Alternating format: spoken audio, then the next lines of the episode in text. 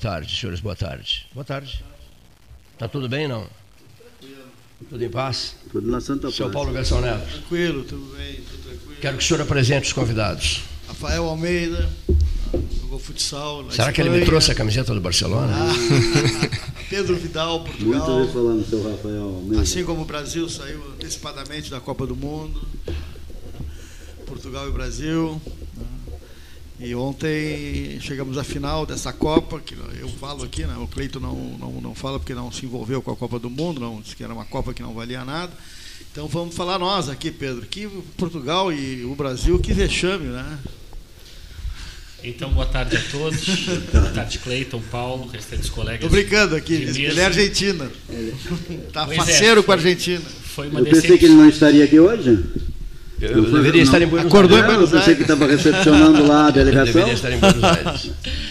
Foi uma decepção para a língua portuguesa, foi uma decepção para o Brasil, para Portugal, para o Neymar, para o Cristiano Ronaldo.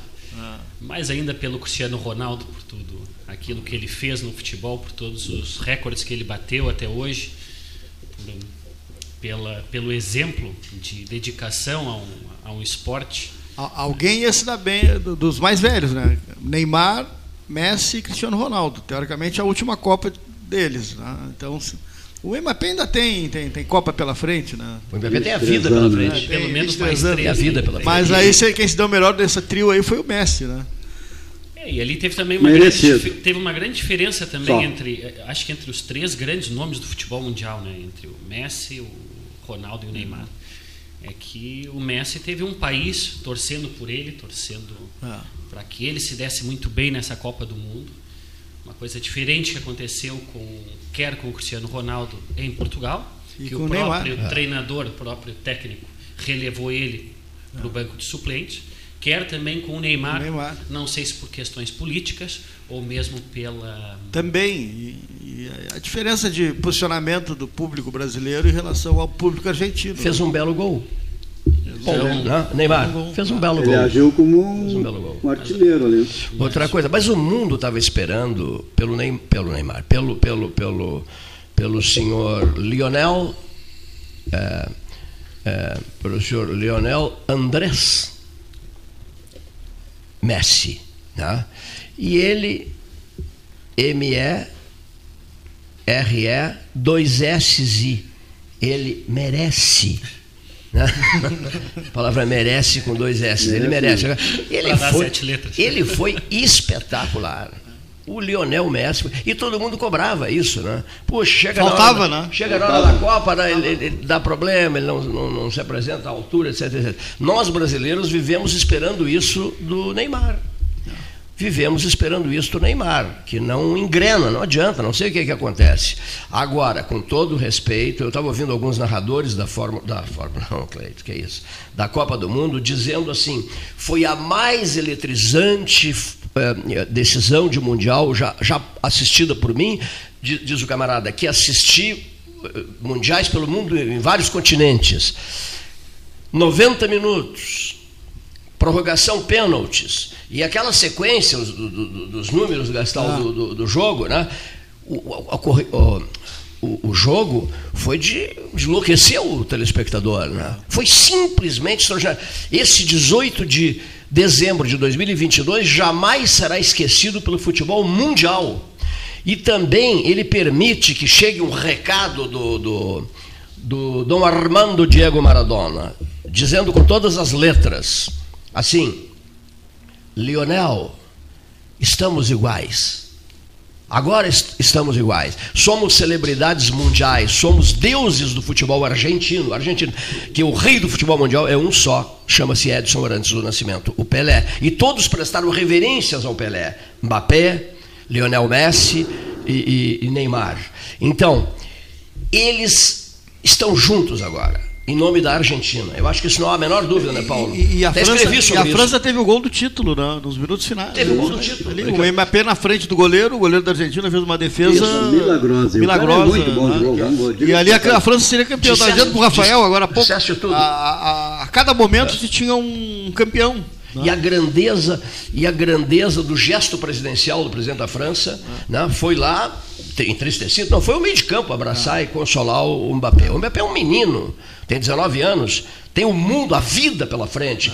A França foi extraordinária. Foi tão extraordinária a França, mas tão extraordinária a França, com os gols maravilhosos do Mbappé e, e, e, a, e, a, a, seleção reagindo, reagiu no segundo tempo, quando não, não, se esperava mais, ela teve uma reação extraordinária, que em poucos minutos chega o empate. Sim, mas tu que criticaste tanto o, crítico, o Tite, o técnico da França, antes de terminar o primeiro tempo, já fez as duas mudanças. Tirou um atacante, tirou o meio ali e diz assim, não está dando certo. Já...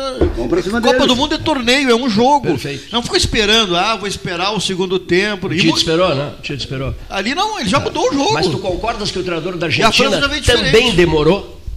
A Argentina estava cansada. Tá cansada. E ele custou a mudar também, fazer as mudanças. Enfim, a primeira mudança foi horrorosa. Mas tirou, mudou tirou mal, de né? Maria, rapaz. Tirou de Maria. Tirou, tirou de mal. Maria. bota o Acunha. Mas o cara estava cansado. Dois cara... rapazes nascidos em Rosário. Mas ele algum, não tinha mais Algum de vocês conhece Rosário? Conhece Rafael Almeida? Não, não conheço. Rosário, olha aqui. Rosário. Ali nasceu Messi. Ali nasceu de Maria.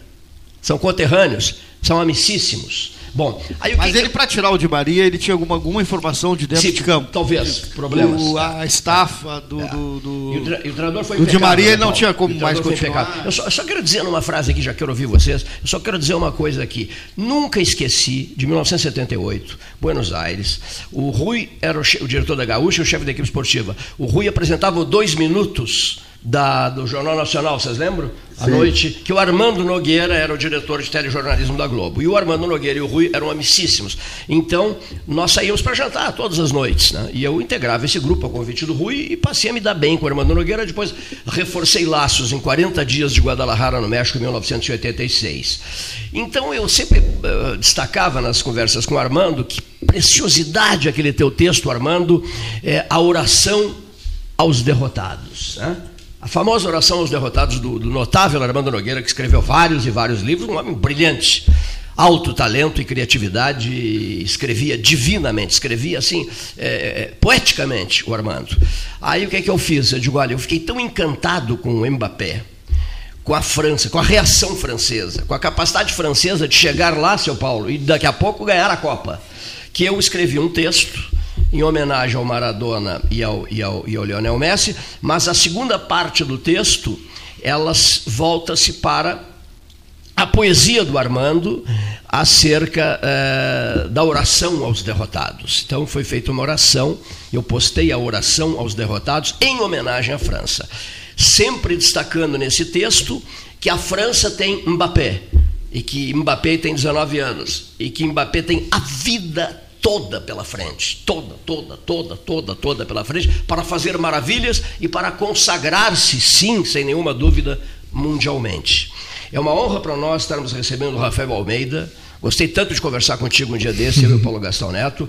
Esse moço, o senhor Pedro Vidal, o homem de Portugal, esse moço jogou no Barcelona, brilhou no Barcelona, é um pelotense apaixonado pela sua terra e sabe das coisas e tem uma conversa maravilhosa sobre futebol. Mas os senhores não, não pretendem falar sobre outros temas? Chegou uma mensagem agora. Falaremos sim, né? No entanto, nós temos o dever de darmos uma avaliada. Em seguida, nós vamos ouvir um depoimento de Luiz Eduardo Zimmermann Longaray, de Homero Clark, que chegou, que chegou de Doha, e de Moisés Pereira, o comentarista diferente sobre a Copa do Mundo. Prezadíssimo Rafael. Bom, boa tarde, né? Obrigado pelo convite. Nos encontramos rapidamente ali fazendo um lanche na tarde. E me Sabe senti... o local? Lembras do local? Sim, ali no Paulo Moreira. Postos, Paulo Moreira. É. O endereço das conversas esportivas, políticas, o que for. Né? E ali me senti honrado pelo convite para falar de futebol. Eu, embora seja praticante ainda de futsal, né? Eu sou apaixonado pela, por essa modalidade, mas não acompanho tanto futebol como todas as pessoas imaginam. Mas sou sim fascinado por, pelo futebol e pelo futsal e principalmente uma lição que essa Copa deixa pra gente, principalmente acho que os quatro finalistas nos deram uma lição para nós brasileiros, tá? Que eu imagino ser uma lição de coletividade e competitividade.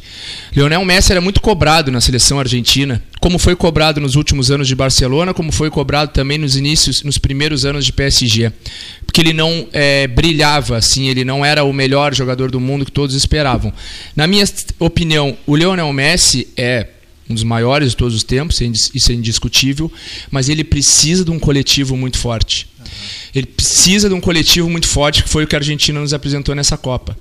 Ah, nós, brasileiros, esperamos do Neymar, e eu defendo muito o futebol do Neymar, acho ele, acho ele um jogador com um recurso pouco viu no mundo no futebol, uh, que o Neymar é, brilhe e que o Neymar leve o Brasil a um título, mas o Neymar, assim como qualquer jogador, precisa de uma coletividade, de uma competitividade, né, para que a competitividade do Brasil seja maior. A essência do futebol é o coletivo. E, a, e nós brasileiros, a gente Não, tem muito isso de joga bonito, é. né, joga bonito, e a gente esquece que o futebol, assim como o futsal, ele é feito de quatro momentos: o ataque, a defesa o momento quando tu perde a bola, que chamam de transição defensiva, e o momento de quando tu rouba a bola, uma transição ofensiva. São quatro momentos do jogo.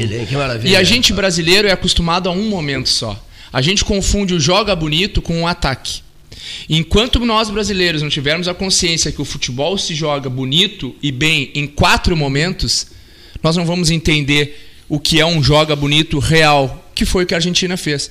As transições deles. Começou quando... perdendo para a Arábia Saudita. Né? E a França também. Trans... A gente viu aquele jogo franco, aquele jogo aberto. Não, as duas equipes. É, que é uma frase que eu gosto muito no esporte coletivo, que eu vivo esse esporte desde meus oito anos de idade, no esporte coletivo. O medo de perder tira a vontade de ganhar. E ali nós vimos duas seleções, até quatro seleções. Se a gente, boa, hein? Se a, se a gente incluir Croácia e Marrocos, times com peito aberto para ganhar. Peito aberto. Tanto é que sofrendo gol e indo lá e tentando reverter o placar. E beleza, de beleza o futebol. Enquanto nós sentimos uma barbaridade, o gol, é lógico, faltavam quatro minutos quando nós tomamos, mas nós durante o jogo inteiro atacamos, mas sempre com o rabo preso para não tomar. Foi burrice ali, não foi? Eu achei um né? pouco fura pragmático. Bola, fura bola, rapaz. Fura eu bola. achei não só Bota nos quatro minutos. Eu achei não só nos quatro minutos, eu achei que faltou vontade de ganhar durante, durante os 90 minutos e não medo de perder.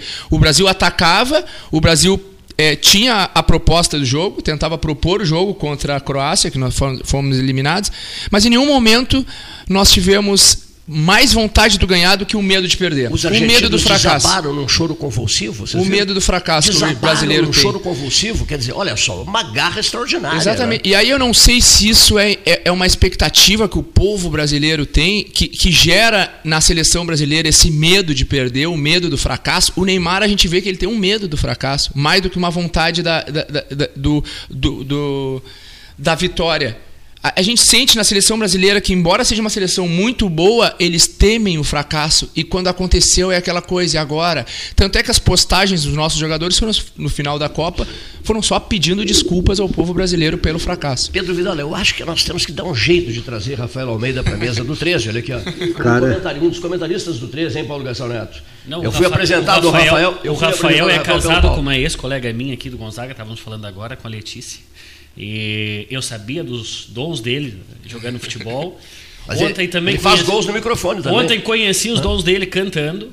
Né? É mesmo? Ah, não, é, é, verdade. Também, que que noite, samba do rei. Ontem no JK e ele também cantou um samba uh, de uma música pelotense que eu não conhecia. Portanto, é alguém que honra também as raízes. E achei Sim. muito bonito ontem quando ele disse: Agora vou cantar uma música da nossa terra. É e, que e cantou. Que maravilha. Eu, eu sou apaixonado por Pelotas. É, sempre tive uma ligação muito forte com essa cidade. Foi um tens, eu tenho 41 anos hoje. Ah, nós temos todos a mesma idade. É, é, foi um dos motivos, talvez, de eu não conseguir ir ainda mais longe no futsal. Foi que eu não conseguia me desvincular da minha cidade, né? Daqui de Pelotas, das minhas raízes. E sempre que possível, esse aí como vocês já comentaram, eu, eu, eu lembro daqui, é, tanto futebolisticamente, eu carrego comigo muito, a parte da música também. Eu já tinha participado aqui do programa, a gente, nós conversamos ali com o nosso saudoso Pipo, que me convidou para vir aqui para falar quando nós Filho- filho come- Hernani Isso, quando nós começamos a organizar o bloco Beijo Maldito. Há quanto hoje... tempo? Há quanto tempo? Ah, isso Rafael? deve fazer 20 uns anos, acho. 15 anos. sim. 15 anos. Não, Foi 15 aqui, porque foi aqui, foi aqui. Não, Foi 15 aqui. anos eu não estava aqui há 15 É, anos. é a Eu ainda não estava aqui. Dentro da juventude, acredito que seja das pessoas mais conhecidas de Pelotas aqui, sobretudo pela, pela musicalidade que traz Que maravilha a todos os jovens isso. de Pelotas, com o Beijo Maldito, que eu me lembro lá É. na aldeia ainda. Isso, isso mesmo. Fizemos umas... Ele deve conhecer o Não, Gustavo o- Aical. O be- Gustavo. claro. O Beijo Gustavo. Maldito começou ali nas redondezas do Clube Brilhante, era, aí nós nos reuníamos para fazer o bloco do Brilhante, o, a- o baile do Brilhante era muito forte na época. E aí fizemos algumas festas ali no aldeia ali no E hoje o Beijo Maldito é um bloco, é talvez, talvez não. É a maior festa do sul do Rio Grande do Sul, com 10 mil pessoas, né? Eu vivo dizendo que a loja de conveniências dos postos Paulo Moreira é ponto de encontro na cidade de Pelotas, da turma do futebol, da turma da política, enfim, não só disso, da juventude, etc. meu café da manhã hoje lá. Tomaste, eu- eu- todos os dias tomo um café Não, da tá manhã. combinado isso. Maravilhoso lá, pedindo ainda aquela. Como é o nome, Paulo Gastão? Ah, Tá no, ovos, meu, o- tá no meu story do. Os ovos luna ou um croissant? Maravilha. É média Mas olha que o pão de queijo é muito bom. Pediu uma média luna. Daqui, ó. Mas enfim, nós nos conhecemos lá. Quer dizer, já tínhamos nos conhecido, mas, mas a Valeram, tínhamos uma boa conversa lá nos postos Paulo Moreira, na sua loja, nas suas lojas, na sua loja de conveniências. Lo- Por isso te pergunto, te agrada a ideia de vez em quando estar conosco aqui? Claro, maior prazer. E, e uma coisa que me chamou a atenção foi que ali no, no posto ali, o Cleiton me perguntou é, o que, que eu achava do Messi. Isso mesmo. E eu, lógico, eu sou, né, eu sou uma geração é, mais nova que vocês. Eu não vi Maradona com esse brilho todo. Eu tenho Maradona muito mais como um personagem polêmico, um, um jogador extraordinário, mas eu não vi ele brilhar na Itália. Eu era muito novo na, na seleção argentina. Eu já vi ele ali em 94, em fim de carreira. E a minha resposta para o Cleiton foi que eu vejo no Lionel Messi uma, a evolução do Maradona. Isso mesmo. Porque Sim, eu não vi o. Maradona brilhar. E eu acho que ele, como pessoa e como jogador, né, dessa parte, é, principalmente essa parte coletiva, eh, eu via o Leonel Messi a evolução do Maradona como pessoa. E acredito que sim, o Maradona, sem dúvida, é a referência do Messi. Mas ele pegou o, Me- o Maradona e aperfeiçoou. A impressão que me dá é essa. A gente não escuta um extra-campo do Messi. Não. Eu vi quando ele foi campeão que tava todos os diretores e, e pessoal que trabalhava na- nos bastidores da seleção argentina aos prantos, abraçando ele e querendo beijar ele. Tinha uns que não conseguiam ter contato Toda, de toda a frente com ele. delegação, todos os jogadores, E, todo beija- mundo e vinham ele. de lado e beijavam o ombro dele, porque não conseguiam a atenção É. dele, era todo mundo na volta dele. E ele não derramou uma lágrima. Não. Ele olhou para a arquibancada, Tranquilo. procurou a esposa dele ele- e fez um gesto assim, ó, crianças. para as crianças. Cadê as crianças? Quero ver as crianças, ele falou. Foi, e ele não derramou uma lágrima, ou seja, eu acho ele uma figura a ser estudada, assim, um cara que Diferenciado, né? mantém uma concentração durante o- todo terá, o jogo, terá vindo do outro toda planeta. a prorrogação. Terá vindo do outro Não, planeta. Outro mundo. né? Rafael, quando tu disse que, a- que o futebol é coletivo, eu também consigo. Mas a- a- as, as equipes escolhem alguém para servir. Sim, e o sim. Messi é servido. Foi a refer... É, isso- Mas exatamente. já não serve o Neymar com a mesma situação. do É, Messi. são jogadores E outra diferentes, Coisa, é. ouvimos agora, o choro da, da Argentina é diferente do choro do, do rapaz aquele que chorou ano passado, na Copa passada, quando perdeu um pênalti. Que para que chorar? Tem que ser homem. Sim. Aí quando se vê um choro do argentino, É. é, outro tipo. Por quê? Por que, que, por que, que eles têm medo da, da torcida? É por isso. É. uma, uma, uma- um ferro na cabeça e olha, tem É, que sair certo. A figura da seleção brasileira aqui pra gente representa é muito. Eu não sei se é, é- é o. A gente derra- acaba derramando, eu acho, na seleção brasileira vários problemas que a gente tem, né? É tudo. É. Então é- é- parece que a seleção brasileira acumula muitas culpada de culpas. É, enquanto é um, a gente não entende que é um jogo. É um jogo e, e um jogo o imprevisto pode acontecer. A gente comentou aqui por um chute ao- no último minuto poderia tudo ter mudado mudado. e o Messi já não era mais um Mas, ET. Rafael, vamos ver uma coisa aqui.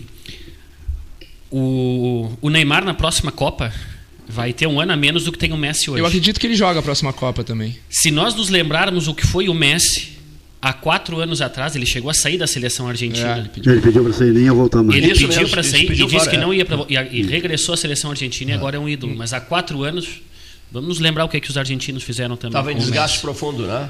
Mas o Messi é diferente do identificação, Neymar, porque os caras para dar um pontapé nele é todo suave, de vez dar um bico ele dá um, Mas de pode- de pé. pode Neymar, acontecer o dão mesmo com o Neymar. atropelo, Eu, eu concordo, eu concordo que existe sim um respeito diferente com, a, fi- Ah. com a figura do Messi no, no- no futebol mundial. Existe. Existe, sim. A gente vê, inclusive, eu não sei se é Era Pelé na época que o juiz, até o juiz respeitava ele. Eu não sei se é pela, pelo modo em que ele carrega a bola, é um modo muito peculiar que o Messi mantém a bola próxima do pé. Mas a gente vê, por exemplo, teve lances, acho que foi até na semifinal, em que o Messi carregava a bola para linha de fundo e a gente via os zagueiros louco para roubar a bola, mas com muito respeito, assim, Ficou de chegar interessante nele. isso. É Boa- com muito respeito. Eu com muito respeito. Eu não sei se é porque um- eles sabem que o Messi é, não vai. Pode ser. O Neymar tem o jeito dele de cavar faltas e é um.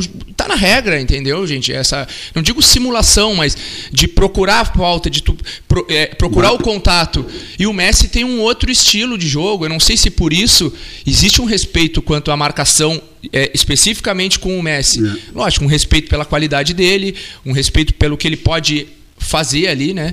Eu só pedir licença para vocês, já estou na escuta, vocês são ótimos e a adrenalina, e a adrenalina está a mil. A doutora Gislaine Goldbaum, que ouve o 13 todos os dias. Vou pedir licença para vocês. Certa feita eu recebi um livro emprestado de uma pessoa que eu tenho muita admiração por ele, e esse livro desapareceu. Não- não, eh, enfim, reorganizando uma biblioteca e tal, eu não achava o livro em lugar nenhum e ele me cobrou o livro, Paulo. Ah, o livro do meu irmão, né? É, ele me cobrou o livro, o, o, o Biso, né? Mano do Manuel Luiz Souza Viana, né? Ao meu irmão Biso com um beijão do Maneca, do Manuel Luiz Souza Viana, professor Manuel Luiz, grande amigo nosso, já falecido, o homem, o homem que, que sabia tudo de Lagoa Mirim, de Lagoa dos Patos, de, de- das águas da região, tudo, e o homem que fez tratados com o Uruguai extraordinários. Meu prezado Biso, o livro está aqui comigo, vou, vou, vou chaveá-lo numa gaveta e quando o senhor quiser, me dê o seu endereço que eu não tenho, te desse com ele, Paulo para, para entregar, para devolver o livro. Vou pedir para prestar uma homenagem ao, ao Pedro Vidal, nosso querido amigo de Águida, e, e não de Aveiro. A Águida é uma cidade de Aveiro, porque o Aveiro tem o estado de Aveiro, capital Aveiro. A Águida ao lado, 10 minutos de carro, eh, nem isso, é uma cidade. E eu fiz essa anotação, na, eu fui dormir duas e meia da manhã, escrevi bastante. Muita gente não entendeu o porquê do manto. Aí eu fiz a anotação, vou pedir que o Pedro faça a leitura, o porquê. eu, eh, até o narrador da Globo, o Galvão, disse: Ah, o que é isso? Mas o que é é isso? Não sei. Ou seja, ele não aceitou, ele não aceitou a ideia de que o Emir colocasse um manto dourado no, no Lionel Messi. E eu vou pedir para o Pedro Vidal, que tem andanças pelo mundo, está sempre. tá sempre- Pois é, exatamente, disseste tudo. Foi uma deferência. Foi uma deferência majestade do Catar, ali, a, a- a- a majestade do futebol, Deus É. do futebol atual, do momento, né? Hein? Um- um- E é um hábito deles, né, Pedro? Então, Emir Tamim bin Ahmad Al-Thani, o manto conhecido como Bisht, é uma capa masculina usada sobre um tobe, túnica usada, usada até o tornozelo no mundo árabe. O acessório é um símbolo da realeza no Catar. Lionel Andrés Messi E o sobrenome, que ninguém sabe, né? Ajuda ali, ajuda ali. Quencitini. Viu? Esse, Certo. esse é o nome completo dele. Porque nós te, o, o Carlos Alberto Schild e eu, há muito tempo, há décadas, temos essa mania, há muitas décadas, de ter que ser nome completo. Né? Lionel Andrés Messi Cucitini. Cucitini. Dois Cs e depois dois Ts. Cucitini. Este é o símbolo do futebol argentino e mundial no momento, equiparando-se a Armando Diego Maradona. E todos prestando reverência a Edson Arantes do Nascimento, o Pelé. E todos respeitando a figura maior do futebol, que transformou-se no grande embaixador do Brasil pelo mundo também, Gastal Liden, vocês também, andanças pelo mundo, vários continentes e tal. E nesses continentes todos, nesses lugares todos, depoimento do Nauro Júnior também, que está em Portugal, é, nas andanças dele pelo mundo. A primeira coisa, fala-se em Brasil, né? as pessoas falam em Pelé. né? Pelé, o grande embaixador brasileiro em todos, em todos os tempos, sem nenhuma dúvida. Pedro, Pedro, Pedro Marasco, eh, gostei, o Pedro me ajudou a fazer, um, a comentar comigo pontos referentes ao famoso pentagrama né, da bandeira da bandeira de Marrocos, né? Ele representa os cinco pilares do Islão, a religião de Marrocos e também aponta para o elo entre Deus e a nação. Esta simbologia também aparece associada ao brasão de armas de Marrocos. A bandeira de Marrocos da dinastia Idríssida, de 780 a 974, e a bandeira de Marrocos da dinastia Almorávida, 987-1070. Né? O famoso pentagrama que o nosso Flávio Teixeira Murtosa, companheiro do Filipão, tanto aprecia, e recebeu de presente aqui do 13, num grande churrasco antes da ida para a Copa Japão-Coreia. Eu fiz a entrega a ele de um pentagrama nesse churrasco. E eles conquistaram o penta eh, na Ásia. Né? Ele está por nos visitar em breve, vou, vou, vou, marcar uma vinda dele aqui e vou convidar também o Rafael Almeida para que esteja conosco nesse uma dia. Eu admiro muito ele, um jeito de grande brilho e de, de, uma figura respeitável e uma figura amiga de sempre, Flávio Teixeira, o Murtosa para o pessoal da, da, da, das televisões e das rádios e jornais do mundo. Para vocês é Murtosa também, para nós é o Mortosa. Né? Murtosa. Murtosa. O certo é Murtosa, né, Gastão? O certo é Murtosa, né? Mas a gente chama, todo mundo chama de Mortosa aqui, não é, Leonir Bade da Silva? Bom, eu vou pedir mais uma licença para vocês para ouvirmos o depoimento de quem voltou de Doha, o médico Homero Clark. É, boa tarde, Cleiton, Paulo Gastal Neto e os ouvintes do Pelotas 13 Horas. Ontem, final da Copa do Mundo, fomos premiados por uma grande partida. Acho que era merecido por tudo que o Qatar fez em termos de Copa do Mundo. Foi uma das Copas do Mundo mais bem organizadas da, das que eu participei, das quatro que eu tive oportunidade de participar. E o jogo final foi um jogo excepcional, um jogo fantástico, onde a Argentina, uh, no primeiro tempo, tomou conta do jogo, onde o Scaloni, o treinador da Argentina, surpreendeu utilizando o Di Maria na ponta esquerda e por ali saiu a jogada do, do primeiro gol, na verdade o pênalti, o que o Messi pôde converter. E no segundo tempo, sim, aí a, a, a França não tinha outra situação a não ser vir para cima. O Deschamps colocou quatro atacantes e em dois minutos conseguiu empatar uma partida que parecia que estava definida já no primeiro tempo. Mas futebol não tem, uh, não tem lógica, é muito difícil e no final, na, na prorrogação, o, o Messi teve a oportunidade de fazer o seu segundo gol. Eu acho que foi merecido por tudo aquilo que ele representa em termos de futebol mundial. É um craque realmente e ontem mostrou mais uma vez que ele sabe comandar a sua seleção como capitão e com a sua técnica imprescindível. Fez o terceiro gol e depois uh, pensávamos novamente que estava definido.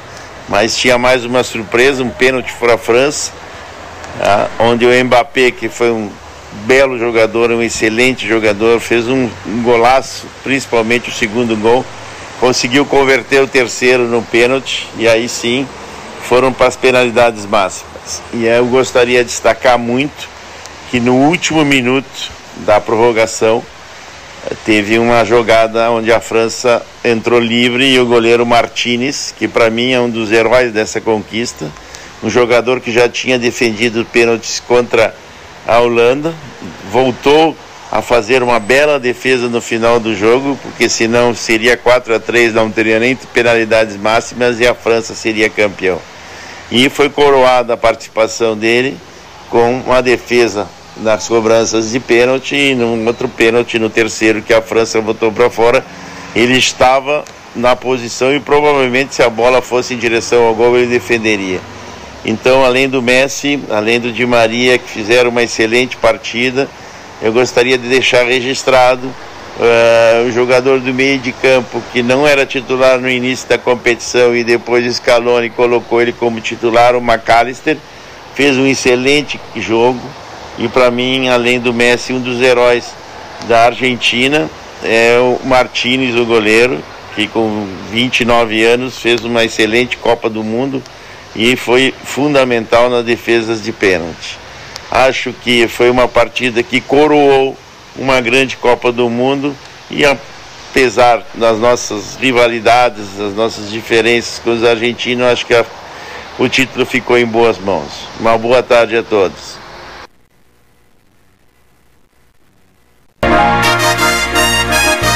Carlos Barbosa Gonçalves, Eduardo Leite. Entre 1908 e 2023, 115 anos separam Pelotas do comando máximo do Rio Grande do Sul. Oito anos de Eduardo Leite, 2019-2022, 2023-2026. Católica de Pelotas, 13 horas. 45 anos de radiojornalismo diário. Alimentos Castro atingiu um alto padrão de qualidade nos seus produtos que são encontrados em todo o Rio Grande do Sul e até fora do estado. Trabalho fruto da extensa experiência e dedicação tornaram Castro numa referência no ramo de industrialização de carne suína. Experiência esta que vem desde os anos 60, origem no frigorífico Castro. É este mesmo know-how que garante o sucesso dos produtos Castro hoje. O cuidado na seleção suína, a constante atualização de equipamentos e funcionários especializados tornaram Castro uma marca de Pelotas com seus produtos de excelência. Você encontra os produtos Castro em supermercados e nas melhores casas de carnes do Rio Grande do Sul. De volta, 13 horas 38 minutos. Luiz Eduardo Longaray também comenta aqui no programa. Boa tarde, amigos do Pelotas 13 horas. Pois vivemos tempos realmente difíceis. Talvez jamais na história desse país ficou tão escancarada a corrupção que permeia os poderes da República. O abuso de autoridade, o mau caratismo, a falta de vergonha na cara e a total certeza da impunidade campeia de forma escandalosa a cúpula do poder judiciário brasileiro. Após Alexandre de Moraes, o ministro presidente do Tribunal Superior Eleitoral, apressar a diplomação de Lula, é flagrado participando de festa de comemoração de Luiz Inácio Nove Dedos ou seja, o ministro que deveria guardar discrição e ser imparcial, confraterniza com Lula e sua corja logo após legitimar e confirmar a vitória do candidato à presidência da República. Sendo que, durante todo o processo de campanha eleitoral, perseguiu com decisões judiciais a candidatura do concorrente de Lula, atuando de forma indecentemente parcial e criminosa. Como se não bastasse, ao mesmo tempo, Alexandre de Moraes promove prisões de pessoas e aplica multas impagáveis a quem, indignado, se manifesta contra todo esse tipo de falcatrua. Lembrando que Alexandre de Moraes foi indicado por Temer após a morte de Teori Zavascki, morto em um acidente altamente suspeito. Outro fato que vem à tona é de que a chapa de Lula e Alckmin, que foi articulada por um dos coordenadores da campanha de Lula, o advogado paulista Gabriel Chalita, que é sócio da esposa do ministro Alexandre de Moraes, Vivi Moraes, em um dos escritórios de advocacia que anteriormente era do ministro, conforme a revista Veja, tem a indicação de Alexandre de Moraes para que Chalita ocupe o cargo de ministro do MEC, Ministério da Educação. Ou seja, o ministro do Supremo, além de se utilizar do cargo para definir quem seria o presidente da República, agora indica ministros para compor o futuro governo. No caso, o seu sócio no escritório, que hoje é de sua esposa. E como se fosse pouco tudo isso, senhores, o STF, na mesma semana, decide soltar o ex-governador do Rio de Janeiro, Sérgio Cabral, que já acumula mais de 300 anos de condenação por corrupção. Um exemplo clássico de governante ladrão, só superado talvez por Lula. Agora estará em seu apartamento no Rio, contemplando a bonita paisagem da cidade maravilhosa e vivendo às custas das milionárias propinas que acumulou quando, junto com Lula e Dilma, comandaram o Rio de Janeiro e o país, respectivamente. E para finalizar, senhores, a Argentina comemora não somente o título de tricampeã mundial de futebol conquistado no Catar, mas comemora também o empréstimo dado como certo do BNDES de 650 milhões de dólares dinheiro do povo brasileiro que vai para a Argentina construir um gasoduto. Dinheiro esse que se sabe não volta mais. Senhores, se nada acontecer de inusitado que possa impedir Lula de chegar à presidência, tenho absoluta certeza que esse governo que sequer iniciou não chegará a seu término. Afinal de contas, um dia a casa cai. Muito obrigado pela atenção. Uma boa tarde a todos. Obrigado, Longaray. Agora vamos a Rio Grande, Ramacés, Hartwig. Boa tarde, Pelotas, 13 horas. Nosso Palácio da Política do P maiúsculo, do bem-estar social, comunitário, pelo bem da vida, na prática da verdade, da justiça e da paz. Falo-vos de uma bela manhã de segunda-feira, 19 de dezembro, desde Rio Grande, da Rainha do Mar, onde aqui, apesar da temperatura ainda amanhecer em torno de 15 graus, agora o sol já vem para nos aquecer. Mas compartilho, meu estimado Cleiton Gastal Leonir e demais membros desta seleta mesa, hoje, nesta data, 19 de dezembro, mas em 1909 era ordenado ao diaconato o que depois foi arcebispo de Cantuária, William Temple. Este jovem, naquela época, dedicou a sua vida e o seu ministério não só intra-eclésia, ou seja, na comunidade da igreja local, mas viajou por toda a Grã-Bretanha, inclusive num período afastando-se do ministério ordenado para trabalhar pelos pobres e, acima de tudo, pelos operários lá no Reino Unido, uma classe que naquela época, há mais de 100 anos atrás, não tinha o direito à educação, à saúde, e ele saiu por toda a Inglaterra, semeando escolas, criando inclusive sindicatos de luta pelo bem-estar, pela vida, por dignidade aos operários de todo o Reino Unido. E William Temple religiosamente falando, quando o arcebispo de Cantuária tem uma frase lapidar da qual eu aprendi e gosto muito. A Eucaristia é o melhor remédio. Evidentemente que na tradição cristã não existe nada melhor, nem superior, nem inigualável. Nada é igual à Santa Ceia, à Eucaristia ou à comunhão onde o próprio Cristo, Filho de Deus, vem se doar a cada uma e a cada um de nós através do pão e do vinho, do corpo e do seu sangue ali simbolizados. Mas também tomo a liberdade, meus estimados amigos, de compartilhar com vocês que no dia 19 de dezembro de 1982, portanto há 40 anos atrás, este jovem, naquela época, é, é, era ordenado ao diaconato na Catedral da Santíssima Trindade, em Porto Alegre, pelo saudoso bispo Arthur Rodolfo Kratz, que foi parco em Pelotas também, da Igreja Cabeluda, depois bispo da Diocese Meridional. E na ordenação ao diaconato, juntamente com o Elias, eu fui apresentado por meu padrinho de batismo, o reverendo José Artigas, e o Elias apresentado por seu pai, reverendo Cleni Vergara. Hoje, então, temos a graça de agradecer, acima de tudo, a Deus, mas a vida e o ministério que nos deu nesses 40 anos de diaconato.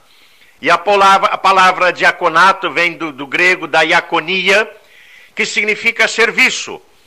Ou seja, levar a palavra de Deus através da Eucaristia, que é o melhor remédio para que todas as pessoas tenham direito à dignidade, saúde, educação, moradia, emprego, e isso tudo resulta na paz. E não posso encerrar esse meu comentário, estimados amigos, sem lembrar-lhes que no próximo domingo, dia 25, é o dia de Natal. É uma data simbólica, evidentemente, mas muito representativa, porque neste o período, conforme o Papa Gregório assim determinou, o dia 25 de dezembro é o nascimento do Salvador, nosso Senhor Jesus Cristo.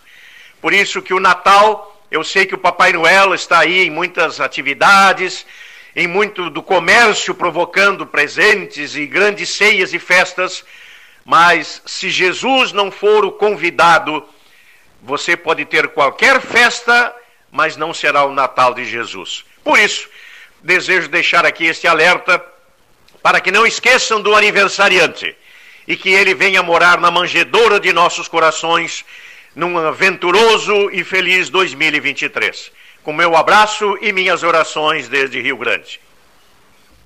Muito bem, prezadíssimo Ramacés Hartwig. Esse moço que vai falar agora, ele era chamado pela turma do rádio dos anos 70, dos anos 80, de o comentarista diferente. Né? Ao lado de José Luiz Algair Mendonça, JL Mendonça, na parceria com Volney Castro, narrador de todos nós, ele brilhava intensamente. E cabia ao narrador dizer, Paulo Correia inúmeras vezes o anunciou. Ouçamos agora o comentarista Moisés Pereira.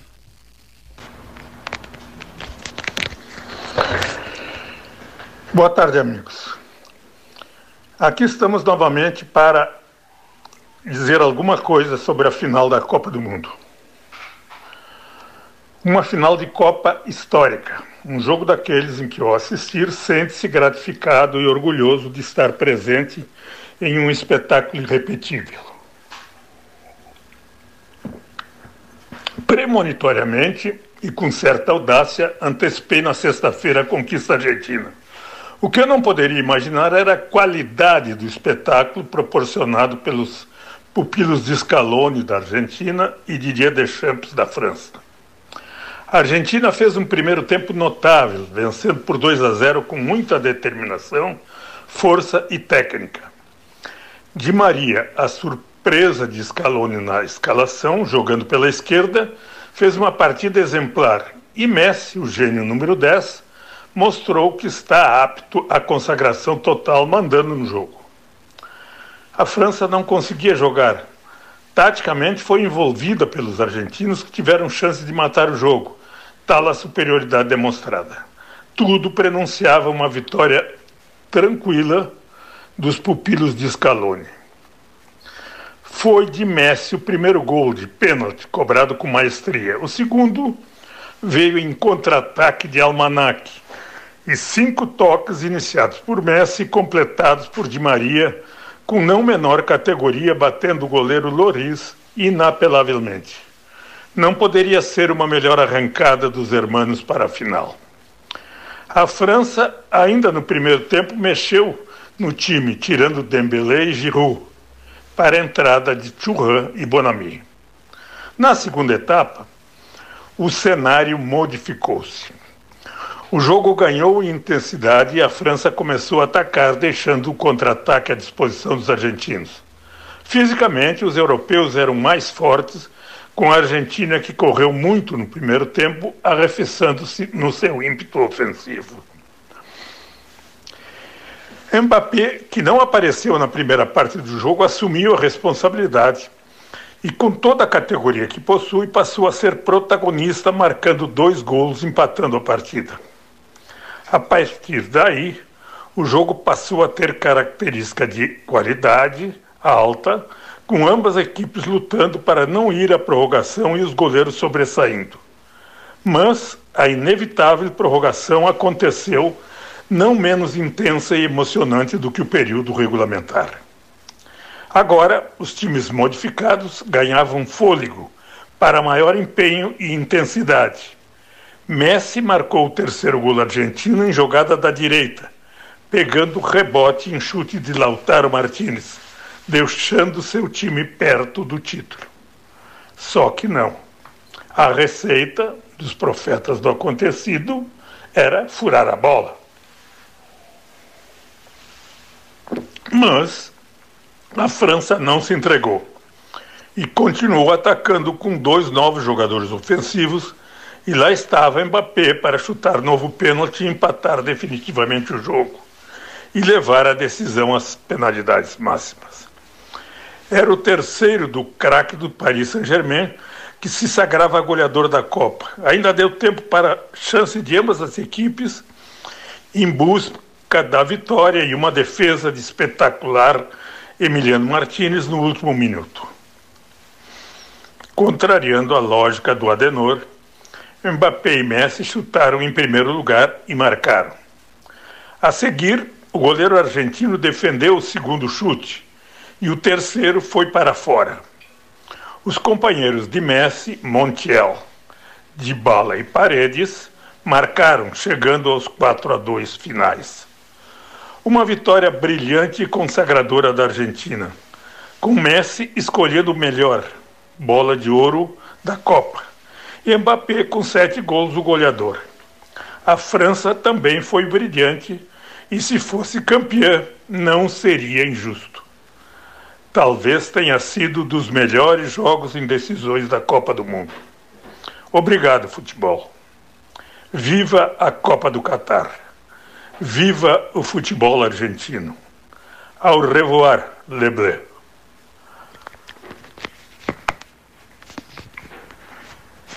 Moisés Pereira, de Porto Alegre, para o Pelotas 13 horas. Boa tarde.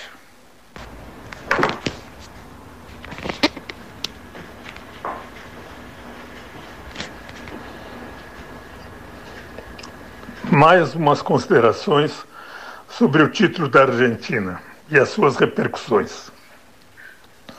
Da Copa de 1978, a primeira conquistada pela Argentina, o país vivia uma situação política conturbada depois de um regime discricionário e de uma ditadura direita. Além da inglória Guerra das Malvinas, muito se especulou da influência dos militares nos bastidores para a vitória. Até uma goleada diante do Peru foi considerada suspeita. O momento hoje, embora diferente, é crítico no país vizinho, tanto política como economicamente. O, empobrecimento da população é uma realidade deprimente. A moeda está desvalorizada.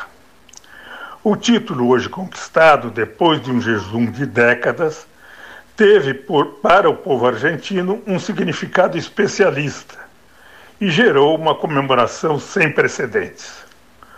O número de íntias, possivelmente em torno de um milhão, próximo ao obelisco, na Avenida 9 de Julho, em Buenos Aires, representa uma manifestação que esqueceu de suas dificuldades mundanas e, sem dúvida, eleva a autoestima e orgulho da população. E isto, de alguma forma, fatalmente contribuirá para melhorar o astral do país. De Porto Alegre, Moisés Pereira para o Pelotas, 13 horas.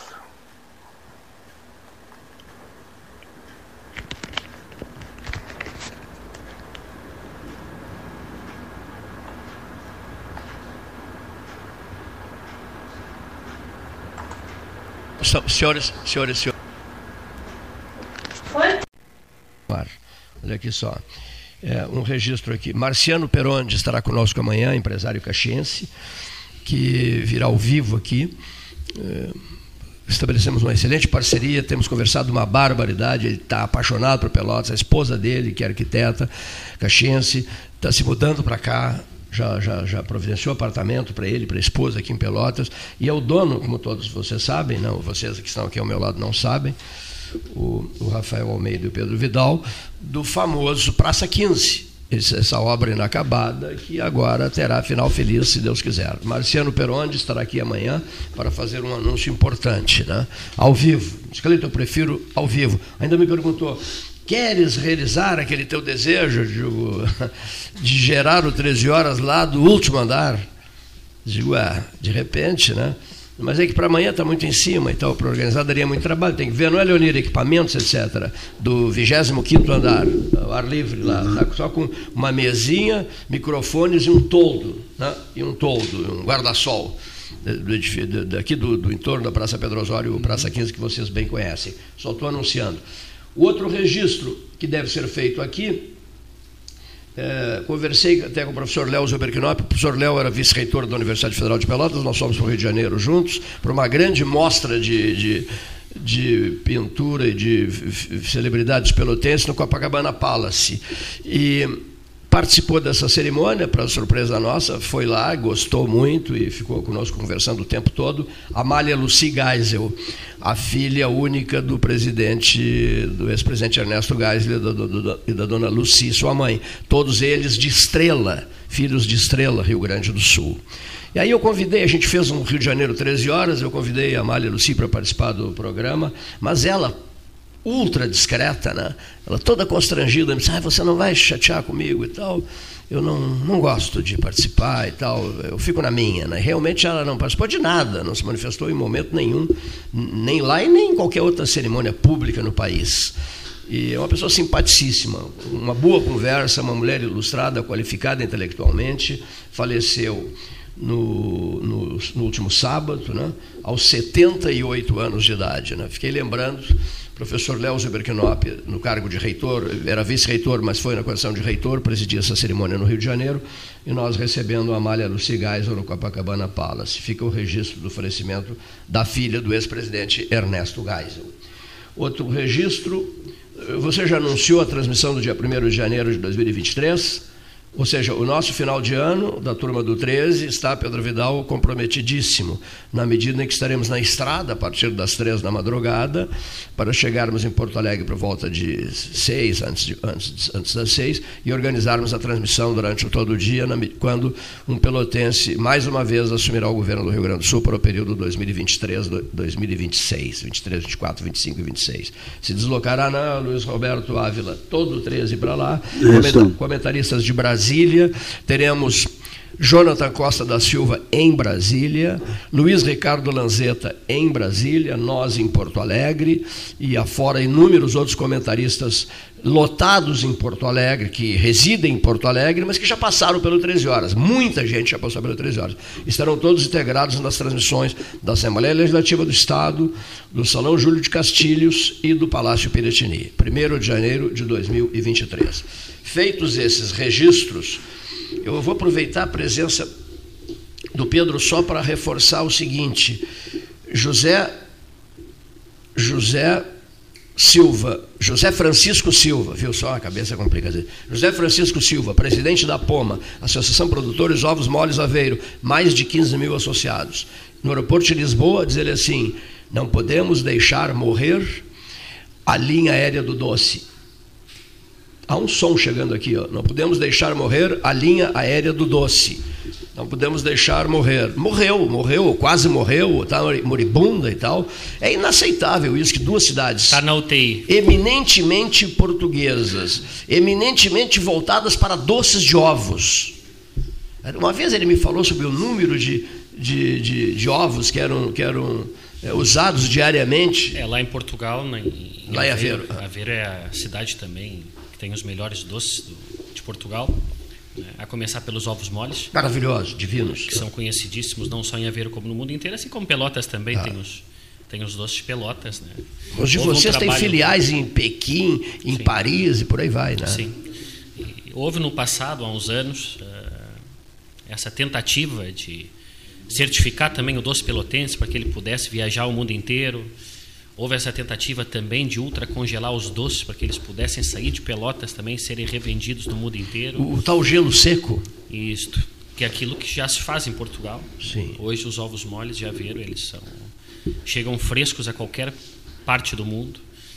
E, só que o o brasileiro, pelotense, a doceira pelotense, não, não aceitou muito. Tem a ver com uma questão de mentalidade. Enquanto nós não mudarmos a mentalidade, nós não vamos conseguir é, ganhar todos. Porque a união faz a força. E se fizessem todos da mesma forma, se fizessem todos do mesmo jeito, se conseguissem fazer compras em conjunto, criar uma caixa exatamente igual para todos os doces. Estabelecer uma parceria. Estabelecer uma parceria, é. todos iriam ganhar. O que foi tentado, diga-se, com alto brilho, né? E foi um, isso um esforço, que salvou. Um, es, um esforço hercúleo, gigantesco, pesado do empresário José Luiz Lima Leitano, da Renone Sul, à época. Então, o José Francisco Silva ficou motivadíssimo, a dona Olga, a esposa dele, e por aí vai. Né? A Poma é muito forte, não é, Pedro?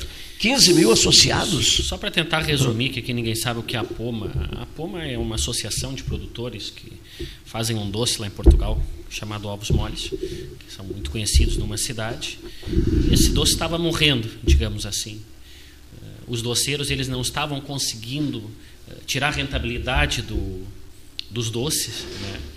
Então, o que, que alguém fez? Um dos doceiros, chamado José Francisco Silva, que teve aqui em Pelotas também agora quatro ou cinco anos atrás, resolveu juntar todo mundo, juntar todos os, os, os doceiros dessa cidade, da cidade de Aveiro, porque aquilo estava em crise, o setor deles, para começarem a fazer compras em conjunto, começarem comprar as, as embalagens em conjunto, delimitar um peso certo para cada doce, a, a, mesma qualidade do doce. Por que a mesma qualidade do doce? Padronizar.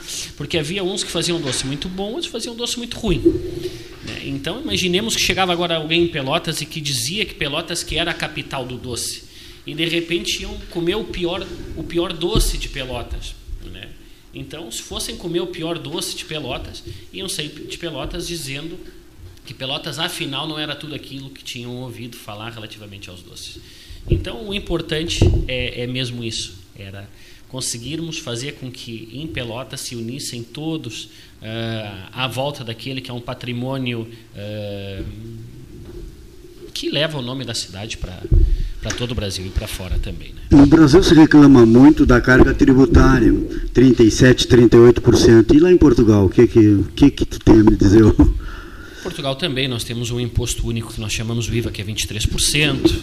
Depois os empresários ainda pagam sobre as suas margens de lucro, é, mais 16%. Portanto, há imposto também lá em Portugal, como há impostos aqui. Agora o importante é é que todos uh, tenham a noção de que hum, dá para ganhar dinheiro. Nós temos que utilizar as ferramentas que nós temos ao nosso, a nosso favor. A sonegação em todo mundo, que níveis de sonegação tem por lá?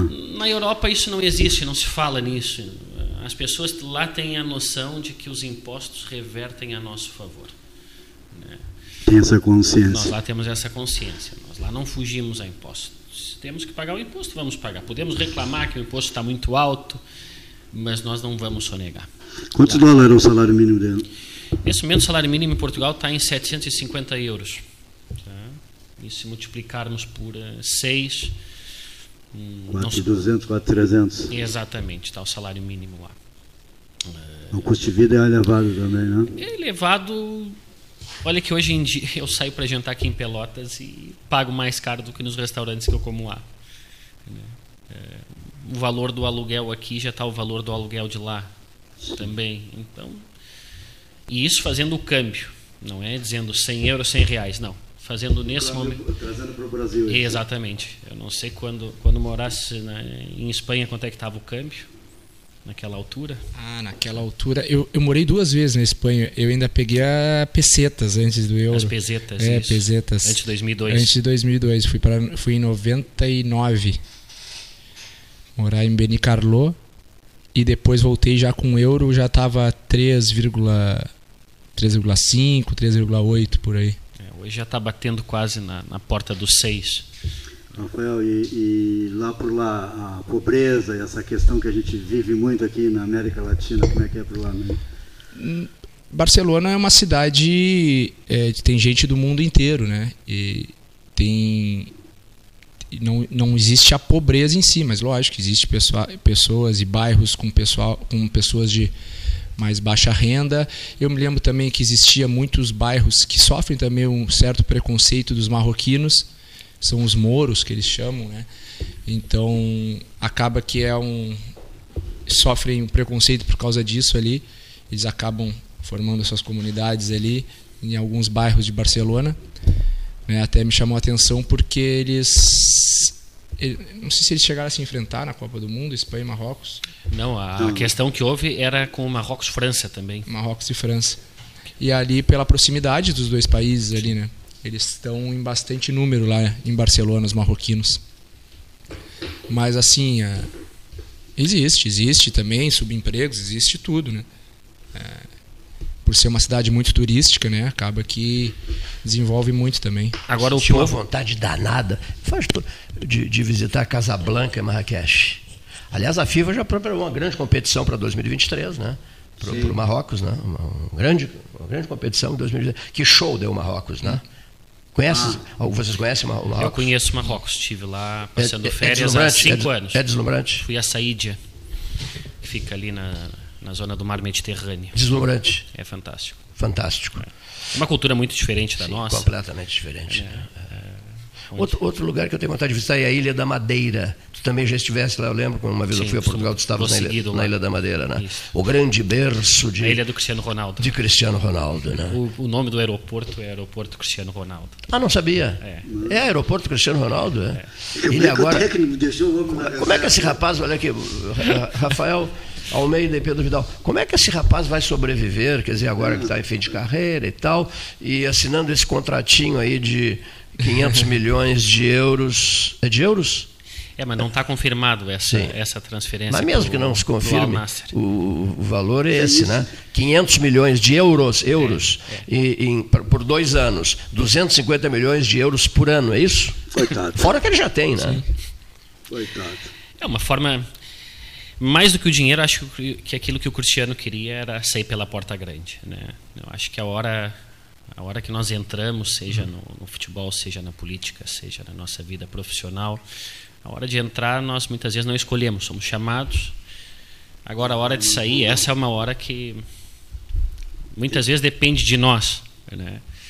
E acho que o Cristiano merecia ter saído uh, da seleção portuguesa, que seleção essa que ele carregou no colo durante muito tempo.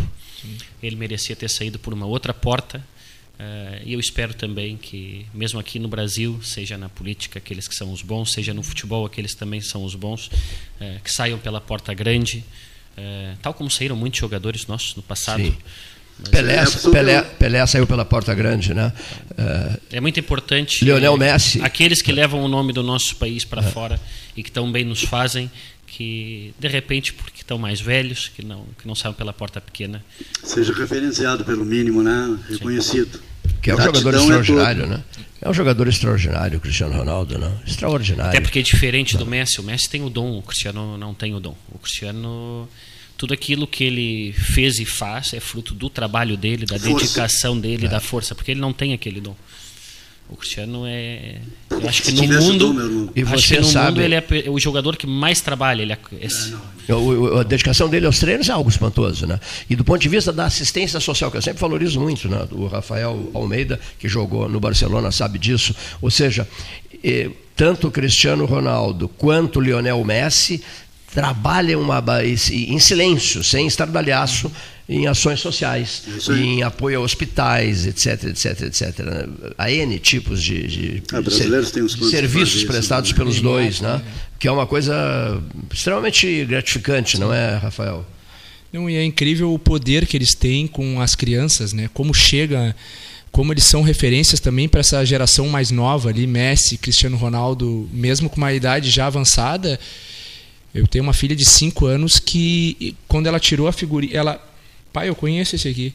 E era Cristiano Ronaldo. Aos 5 anos, né? 5 anos de idade. Que maravilha. E, é, o, como chega.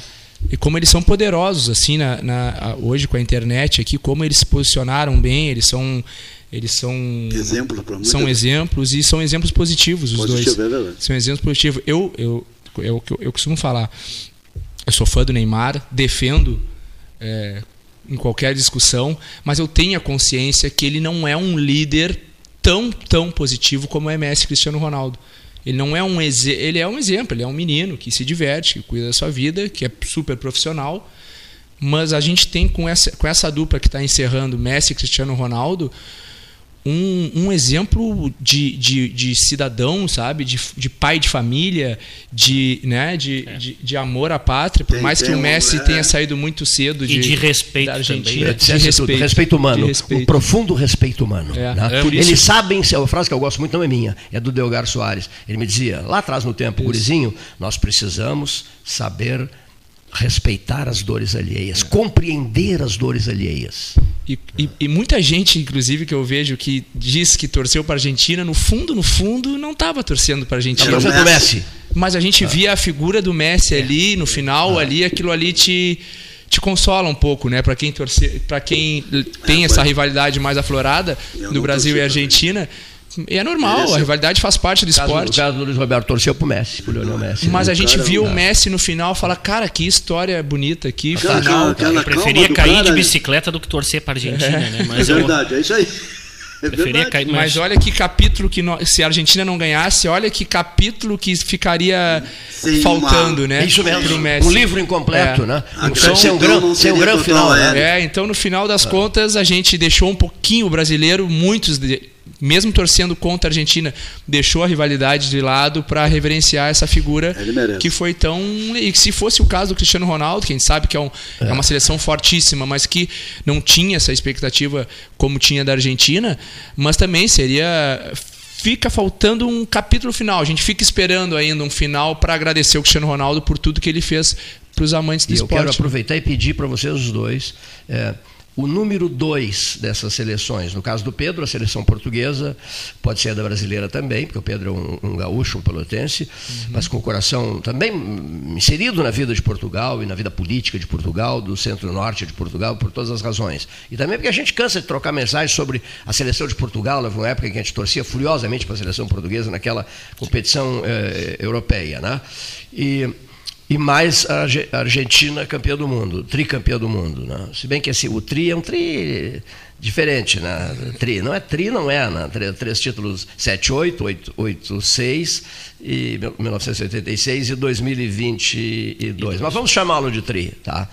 Quem é o número dois, tanto da Argentina, da Argentina e o de Portugal? De Portugal é muito fácil falar. Quem é? Pepe.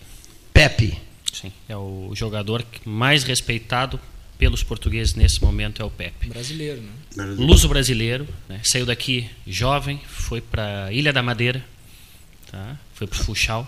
Foi ensinar o. É, começou lá a jogar futebol.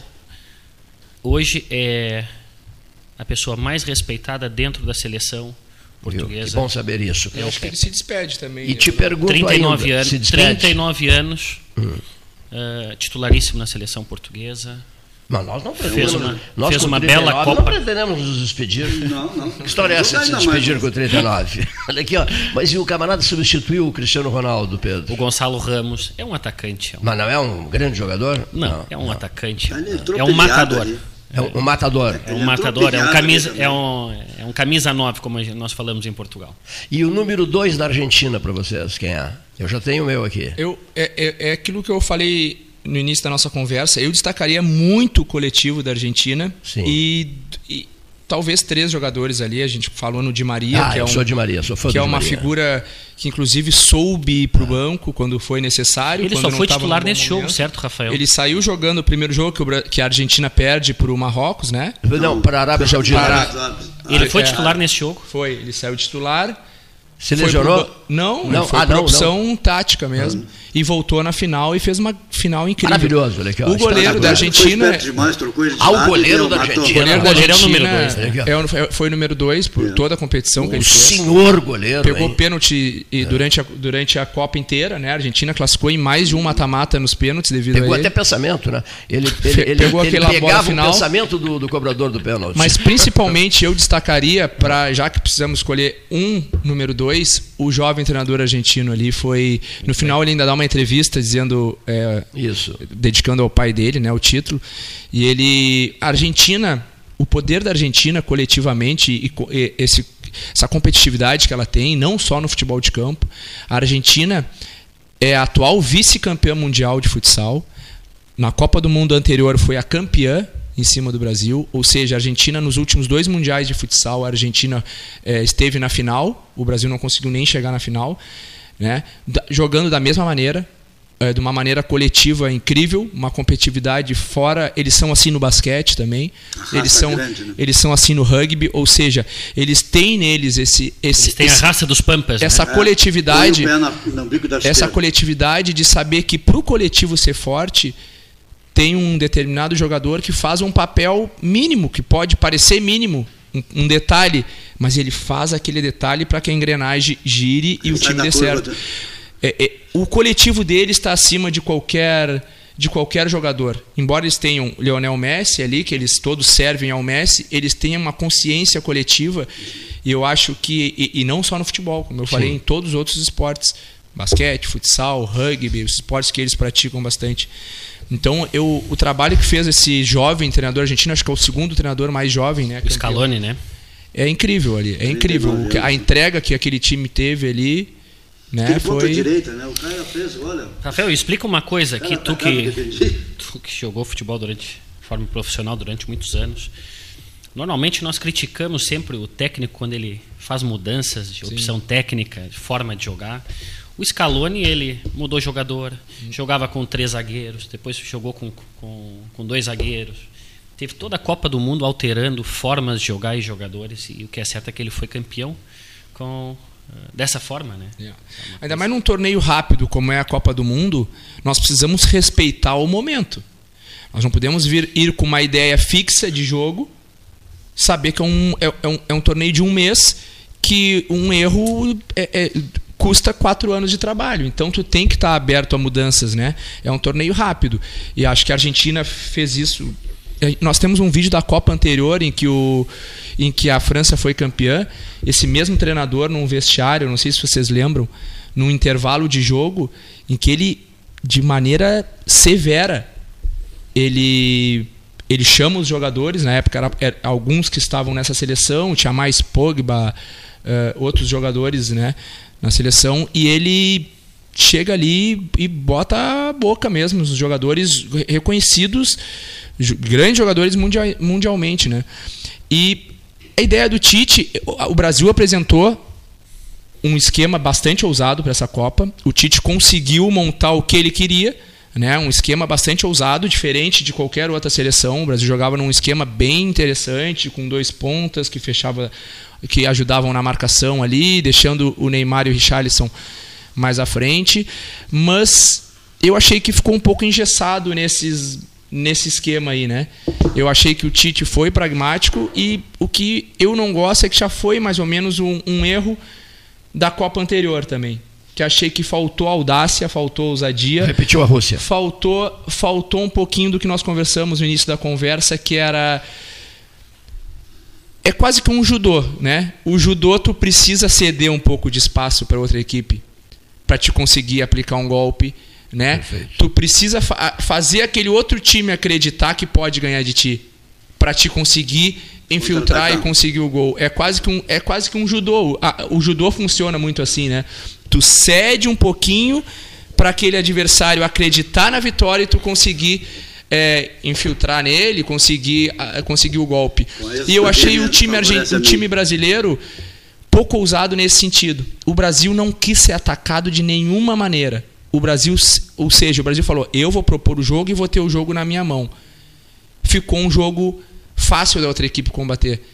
O Brasil vai propor o jogo, entendeu? E, e aí a Croácia aqui que fez? Se defendeu, jogou por uma deu, bola, bola jogou por uma bola e foi o que aconteceu. E uma coisa, eu li que nos últimos dez dias ah, antes da eliminação, ele, ele não dormia mais. Não sei se acompanhasse ele tinha medo do fracasso. Ele, tá, tinha um medo danado de fracassar, não conseguia dormir à noite. Mais o, do que a vontade de ganhar Tite, dos né? argentinos. Ele tinha mais medo de perder do que a vontade de ganhar Exatamente. que os argentinos tinham, tinham é. e têm. Né? Interessante. A Argentina tinha vontade de ganhar, ao ponto de tomar gol em tudo que é jogo. Olha o jogo aqui contra a Holanda, o jogo, eles tomaram muitos gols, mas o eles medo é o primeiro passo para o fracasso. Dois registros, olha aqui, dois registros. Um, professor Luiz Hernani Ávila estará conosco no decorrer desta semana, virá aqui para um papo bem descontraído Um abraço, Hernani. Hernani Ávila estava viajando, já está a postos. Sadir Macedo Saper, jornalista Sadir Macedo Saper, que também estava viajando, estará conosco no decorrer desta semana. E, e olha aqui as maldades que, que chegam, a gente vai passando aqui. Ó. Você está tá falando muito longe do microfone. Olha aqui, ó. Melhor jogador da Copa, o camarada manda aqui, Messi. Melhor da partida final, Di Maria. É, melhor goleiro da Copa, Martinez. É Martinez, né? É. Ou Martinez? Martinez. Martinez, tá? Artilheiro da Copa, Mbappé. Melhor dançarino, Vini Júnior. Melhor coreógrafo, Tite. Os caras são bandidos. Imitador de animais, Richarlison. Melhor penteado da Copa, Fred. Melhor tocador de pandeiro, Dani Alves. É, mas, mas são, brasileiro. Não, não perdoa. É, são brincadeiras que é, é, aquilo que diferencia da derrota da vitória, né? Quando o Ronaldo Fenômeno fez aquele corte ali e foi hum, campeão, todos acharam ele de uma coragem que ficou marcado para o resto da vida. O problema é que a derrota ela deixa tudo negativo, né? De uma maneira agora, se o Brasil é campeão, que tinha um grande time também, a dança do pombo, essa aí seria viral. Ah, todo imagina, mundo. a dança do pombo deu errado. O pombo é. fez por último, né? o pombo fez por último na cabeça deles. Agora, vocês teriam colocado um time reserva contra Marrocos? Não. Não, né? Eu teria colocado. Eu é aquilo que é, eu achei que o Brasil precisava ainda evoluir na competição ainda não tinha feito nenhuma grande participação e tinha uma oportunidade de mais um jogo, né? Uh, ah, mas daí poderia ser que num futuro um cartão, gente, a gente não pode prever o futuro e ter medo do futuro numa Copa do Mundo. Na Copa do Mundo de 2002, se não me engano, o Brasil botou um time misto, mas o Ronaldo Fenômeno fez o gol no, no, no terceiro jogo da, da, da, fase de grupos, porque ele estava jogando. Sim. Ele precisava de ritmo de jogo, ele vinha de, ele vinha de lesão, ele não foi poupado. Né? E é o que eu falei, a Argentina me pareceu de uma maneira possivelmente até programada que as, as, as comissões técnicas fazem esse, esse planejamento, né, essa periodização que se chama, para chegar no final da Copa do Mundo no auge deles físico, físico. técnico, tático. Né? Tanto que a Argentina, nós conversávamos, começou as eliminatórias de uma maneira meio xoxa, né? ali no, no bolo intermediário, e no momento eles foram crescendo, crescendo, campeão da Copa América e chegaram como candidatíssimos na Copa do Mundo e, se, e, e foi o que aconteceu. Rafael Almeida, ex-Barcelona, e Pedro Vidal. Quando é que vocês perceberam que não ia dar? Eu botei, eu, eu participei de um bolão da, que, que, que teve, da minha prima, inclusive, Rafaela Martins, e eu botei a Argentina como campeã. Eu botei a Argentina como é campeão. É, porque eu acreditava nessa coletividade deles muito forte, muito forte, já na eliminatória, já na Copa América.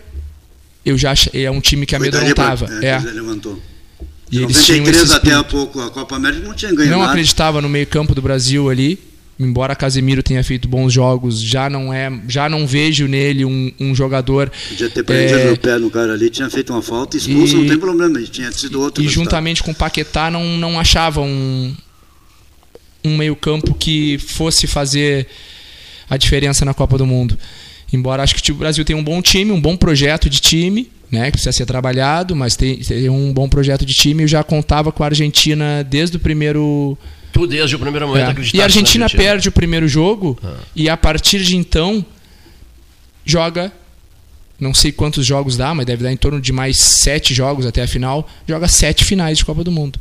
Depois Todo. que eles perdem o primeiro jogo, eles falam: bom, então agora vai começar a final da Copa do Mundo. Jogo por jogo. É. Jogo por jogo. Não eles, tem bola eles, perdida. Eles competem perdida. É. enquanto o Brasil estava ali jogando jogos mais fáceis. Brigavam por um, por um lateral, tu viu? É. brigavam por um hum. lateral. Yeah. Então e, eu achei que. O tem que ser estrangeiro ou, ou brasileiro? Nossa. É, eu, não, eu, eu não vejo diferença em ah. nacionalidade. Eu, eu quero um treinador com, com pulso e que, por exemplo, os jogadores argentinos falaram do, da, do seu treinador ali, né? Ah. Que era incrível a leitura que ele fazia dos adversários. Desde o segundo jogo, quando eles ah, perderam, né? A Argentina jogava de acordo com o adversário. e aí eu te pergunto, o Brasil jogava de acordo com o adversário ou o Brasil estava preocupado em, em- no seu próprio esquema. Se nós estivermos bem, o- a gente ganha. A, imagem, a, a ideia que parecia da seleção brasileira era Isso, essa, isso né? mesmo, não, mesmo, é. se o Brasil jogar bem, não perde para ninguém. Enquanto a Argentina tinha um outro pensamento mais respeitoso. A Argentina estudou advers... é, a- como era uma final a cada jogo, a Argentina mudou todo o esquema relativo ao seu adversário. A Argentina pegou, acho que a Alemanha na primeira fase, né? Foi. né? Então a Argentina já teve que estudar a Alemanha e, e bolar o seu esquema tático de acordo com a Alemanha. E assim foi jogo por jogo. Jogo aqui, por ó, jogo. Viver o mundo do, do Barcelona é outro papo, né? Olha aqui, o, o teu- tens um treinador, assim, eu já vou te dizer qual é o meu. Eu, eu, eu, eu fico com o Abel Ferreira. Bom, eu né? gosto também. Eu acho que deveria ser o Abel Ferreira do Palmeiras. Gosto. Tu tens um nome que te agrada para treinador ou não? Eu, eu me agrada o nome do Abel, né? Ahn, Mas. a gente sabe que ser treinador da seleção brasileira, depois de presidente, eu acho que é o, que é o, é o Cargo mais questionável ali, né? Do, todo mundo se acha um pouco treinador, inclusive nós. Né? Vai ser. Não vai ter uma unanimidade esse nome. Por mais que seja, ah, mas não é brasileiro, estamos desvalorizando os nomes brasileiros, numa seleção, né? um símbolo que é a seleção brasileira, estamos. Mas eu me agrado o nome do Abel, eu gosto dele, eu gosto da postura É dele. uma seriedade, competência, é, é brilho, competitivo. pessoal, é. né? Eu me lembro quando o Abel chegou no Palmeiras, quando ele veio, Ele ele, ganhou tudo aquilo que tinha para ganhar ele aqui no ficou Brasil, três né? meses, ele ficou três meses morando no CT do Palmeiras, já com um salário milionário. Ele falou: eu não posso ser treinador de um clube que eu não conheço. Olha que espetáculo. Ele No morou CT, três morando meses no CT morando. Eu tenho uma proposta minha é que figuras da saúde elas passem a morar no pronto-socorro. Não, não é morar. tô Bastava dizendo- tirar umas É, férias. Leonir, mas é uma tese nossa aqui, né? o Gastal, tua, minha, ou seja, É minha também, ah, pode- até já pode nos pediram para, levar um 13 horas para lá, que as pessoas, o, o- o- ensaio que fizessem para ocupar um cargo na área da saúde seria eh, passar uma semana, a noite inteira dentro do pronto-socorro. Sabe para quê? Para aprender a sentir as dores alheias, alheias, as dores alheias, o- as dores anônimas, as dores de quem não tem sobrenome importante, por aí vai. Bom, mas para não mudar o, o- o rumo da conversa, Pedro Vidal, eh, quando é que tu sentiste não vai dar para o Brasil? Eu senti pro Brasil na mesma hora que eu senti para Portugal. Na mesma hora. Foi, foi Caíram aquilo- perto, próximos, não? Foi exatamente aquilo que agora foi aqui falado. Quando o Brasil e Portugal ganham os dois primeiros jogos da Copa e já sabem que vão passar em primeiro de cada grupo e depois botam o time reserva para jogar bola como se a Copa do Mundo fosse uma brincadeira, né? onde se pudesse perder, onde o time reserva pudesse jogar. Os titulares eles enfiam na cabeça dele que eles são os melhores do mundo, né? Que já ganharam a Copa. Já fizeram dois jogos, já ganharam, não tem que se esforçar muito.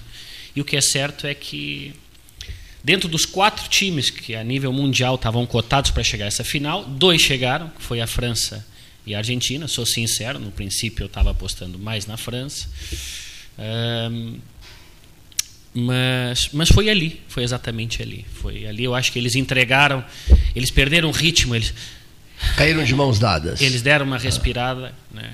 Os caras ganham uma fortuna que treinam 24 horas, estão cansados. E, que e- e outro dia eu ouvi alguém comentar alguma coisa que eu acho que o Brasil quase sempre foi campeão perdeu o primeiro jogo, né? Porque a derrota do primeiro jogo vai fazer com que todos os próximos jogos sejam finais e que todos os próximos jogos os O melhores que joguem. aconteceu com a Argentina, que o Rafael contou, É, né? Não, foi aquilo que o Rafael falou e bem.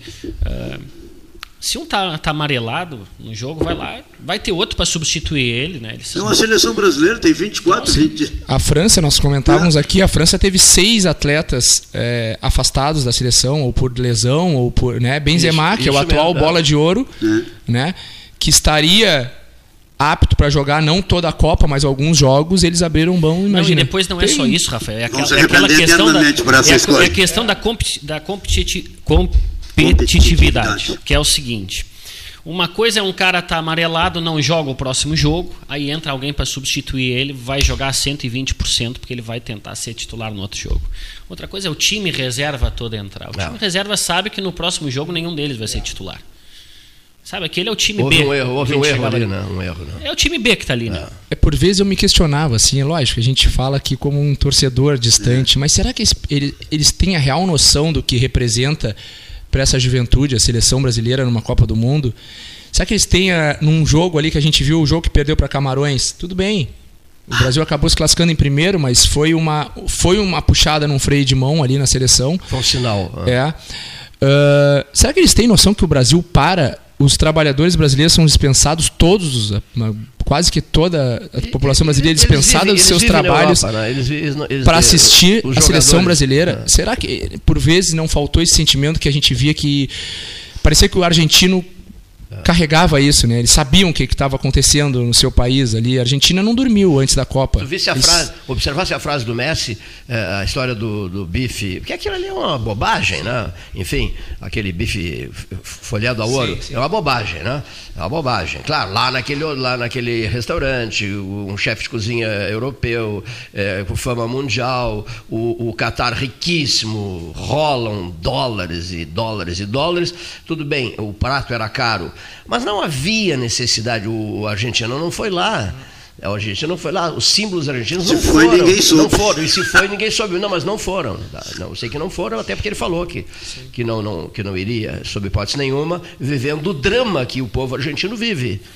A Argentina está numa situação dramática. Caótica. Né? Caótica, então, que jamais faria, um, um- cometeria um absurdo desses. Quer dizer, foi uma infantilidade do Ronaldo Nazário. O mesmo Nazário que disse no passado recente: é, ora, Deus, nós precisamos é de estádios, não de hospitais. Aquilo ali soa até hoje como uma frase absolutamente estúpida, inconsequente e irresponsável. Precisamos de, de estádios e não de, de hospitais. Depois viríamos a precisar de hospitais por ocasião da, da pandemia. Então, nesse caso, tu não achas que foi um descuido do Ronaldo estimulando jogadores e os levando para lá? Porque ficou essa marca, né? Não, É. agora tu fala na rua qualquer pessoa, elas dizem, não, não, esses aí que ganharam não são como os nossos, que saíam a comer bife folhado a ouro. Para que aquilo? É o que eu falo. é, né? Será que eles têm a real noção do Pois que é, representa uma Copa por do isso eu Mundo? fiz a pergunta- Será que eles estavam totalmente focados Isso. em uma Copa do Mundo e toda a representatividade que tem para nós brasileiros e principalmente para essa a gente entende já, né? Mas é, essa juventude que, que chorou a derrota deles, será que eles estavam totalmente focados? Não por- como Ciente tu falou, do que eles representavam, não, né? não como Ah, tu cientes. falou ah, pelo valor em si Sim, do, sim. do- do prato que, que foi servido, mas faltam alguns cuidados que, que demonstrariam mais foco deles na, na competição, né? Por toda a representatividade. A, a De repente, feita por ti foi perfeita. Até me motivou a, a- a- questionar se teria um- sido um- uma bobeira do Ronaldo Nazário, né? é, daqui a pouco pode ser, é. que, que sensibilizou alguns e os levou para lá. Né? Porque será que eles tão, se, dão, se dão conta do que eles representam num país que para tudo, para tudo, os serviços, as atividades profissionais param e vai todo mundo para casa. E as crianças, como tu bem disseste, desse o exemplo, inclusive, da tua filha, ficam naquela expectativa danada pelo jogador. né? E daí vem, não, não ganha nada, sai fora, sai fora antes do tempo, é, bota time reserva quando não poderia fazê-lo. Isso tudo incomoda, né? Incomoda uma barbaridade o brasileiro que fica na expectativa de um resultado extraordinário, uma comemoração incomum, que o Brasil sabe fazer uma comemoração, mas eles não estão dando, digamos assim, o motivo para essa comemoração. Né? Eles não estão, infelizmente, eles não estão. O Pedro não falou sobre o treinador, Rafael. O teu treinador. Qual seria o teu treinador? O treinador sele- para a seleção brasileira? Para a seleção brasileira, Ah. eu, eu acho que o Abel Ferreira, nesse momento, encaixava muito bem no perfil. Ao natural. né? Sim. Perfil de um técnico que a seleção brasileira precisa. Eu penso que seria ele. E se nós repararmos, eh, é curioso, né?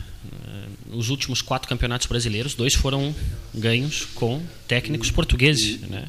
Nos últimos quatro. Ah, sim, interessante. né? Nós tivemos o Jorge Jesus, que ganhou um campeonato há quatro anos. aqui. Olha Gastão, Jorge Jesus ganhou no Flamengo. É, e agora o Abel Ferreira no Palmeiras. No Portanto, nos Palmeiras, últimos né? quatro anos, dois técnicos portugueses. Mas há um outro treinador português também, não?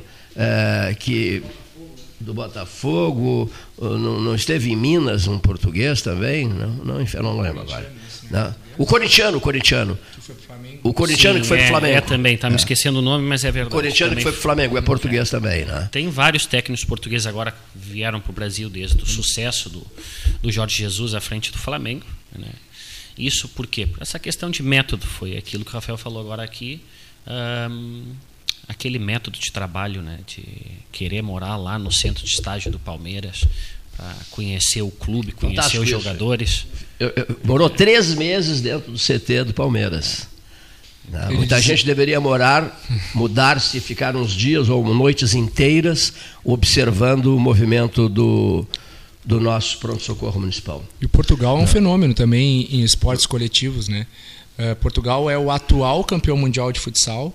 É verdade. Eh, Portugal, alguns anos atrás, quando o Cristiano Ronaldo era o bola de ouro, o melhor jogador do mundo de futebol, no prêmio da FIFA, Portugal ganhou o melhor jogador do- de eh, futebol, Cristiano Ronaldo, o melhor jogador de futsal, Ricardinho, Ricardinho.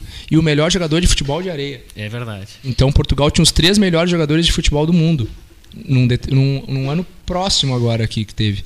Tu vê Faz- só. Faz quatro anos. Faz E quem é o, eh, avaliado por ti, o melhor jogador de futsal do país? Atualmente, o melhor jogador de futsal escolhido nos últimos dois anos é meu amigo. Morou comigo, jogamos junto em Farroupilha e em Joinville. Chama-se Ferrão. É um pivô de Chapecó, joga no Barcelona também. É um menino muito forte, uma- um amigo. É, é o atual nome do futsal mundial. No assim. mundo inteiro, É, né? no mundo inteiro. Um dia pega o celular dele Vamos na, na próxima vinda tua aqui, né? E vamos bater um papo com Vamos, ele. vamos, claro. e, e dos mais antigos, Rafael? Ah, acho que Falcão, Falcão, né? ficou Certeza. marcado como o futsal. Ele foi importantíssimo para a modalidade. Acho que o futsal é antes Falcão, depois Falcão. Ele ficou, ele revolucionou ali, eh, principalmente essa parte mais eh, da mídia. Ele soube vender muito bem o futsal. Né? Foi anos em que a seleção brasileira foi campeã mundial, inclusive com um pelotense, Gabriel Dias. Né? Foi bica- os últimos dois campeonatos mundiais nós tínhamos o, o pelotense Gabriel Dias na, na delegação, inclusive em alguns jogos titular no lugar do Falcão, né? que eles jogam na mesma posição, digamos assim. Mas o Falcão foi o grande nome do futsal de todos os Onde está tempos. o Gabriel Dias? Gabriel Dias hoje mora na Suécia, é casado com uma sueca, né? Ele mora na Suécia lá e está inclusive treinando a seleção feminina sueca de futsal. Olha só, rapaz. Uma figuraça, é, a gente. meu Pelotense. amigo- ah, meu pelotense, meu amigo, né? pelotense. Olha que interessante isso. A gente podia postar, né? No site, depois uma foto dele e tu faz Gabriel Dias é o maior campeão de futsal da história, né? Porque ele, além de ser campeão com a seleção brasileira, ele jogou nos dois maiores clubes de futsal do mundo.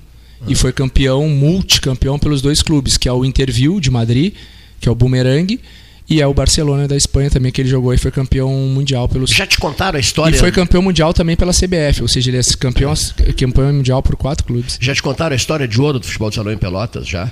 Já me contaram. Inclusive, Brasil, um amigo Pelotas, meu, Fábio é. Borba, tem uma tese de mestrado APE, sobre. é, É. é, Naoli, Baipendi. Isso. É, Grêmio- a PE já falei, a Grêmio Brasileira de Esportes. O que é mais? Cruzeiro ali, né? Cruzeiro.